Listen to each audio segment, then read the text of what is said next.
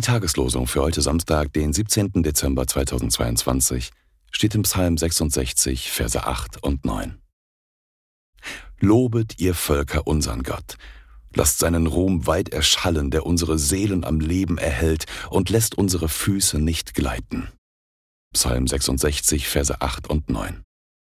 Der Lehrtext für heute steht in Judas 1, Verse 24 und 25 dem, der euch vor dem Straucheln behüten kann und euch untadelig hinstellen kann vor das Angesicht seiner Herrlichkeit mit Freuden, dem alleinigen Gott, unserem Heiland durch unseren Herrn Jesus Christus, sei Ehre und Majestät und Gewalt und Macht vor aller Zeit, jetzt und in alle Ewigkeit. Judas 1, Verse 24 und 25. Einen gesegneten Samstag. Die Losungen werden herausgegeben von der Evangelischen Brüderunität Herrnhuter Brüdergemeine.